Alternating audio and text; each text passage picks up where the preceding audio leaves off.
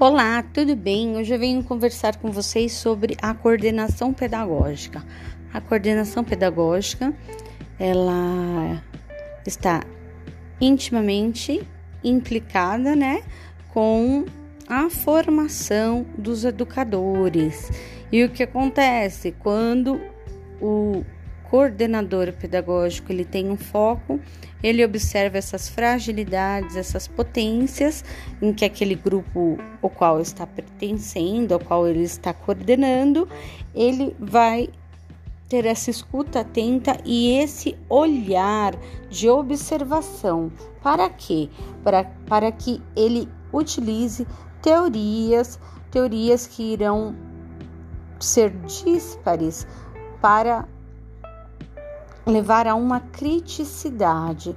Portanto, o coordenador pedagógico, ele vive diariamente em processos de tensões, processos de questionamentos, processos de conflitos, diante de uma realidade a qual nós estamos vivendo, que é uma pandemia, onde as respostas não estão prontas, em que é um momento de nós refletirmos, buscarmos generosamente a empatia e mesmo sem perder essa questão da formação continuada em serviço, ele não o, o, coordenador ele não pode perder de vista a questão da teoria, porque é ela que traz a luz a essa reflexão diária e através disso ressignifica as práticas dos educadores.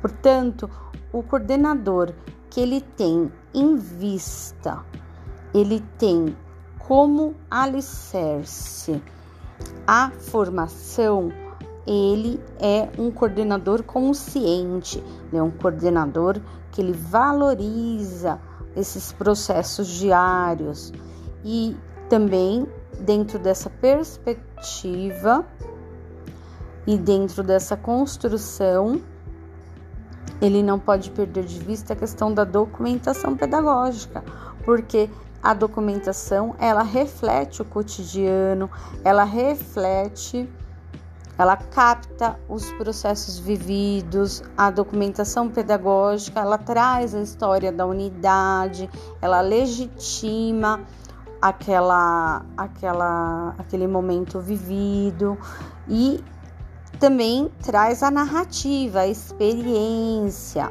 Portanto, ao coordenador cabe interpretar os processos, observar essas fragilidades e e dar novas pistas para os educadores irem construindo seus pontos de vista dentro de uma perspectiva investigativa, tá bom?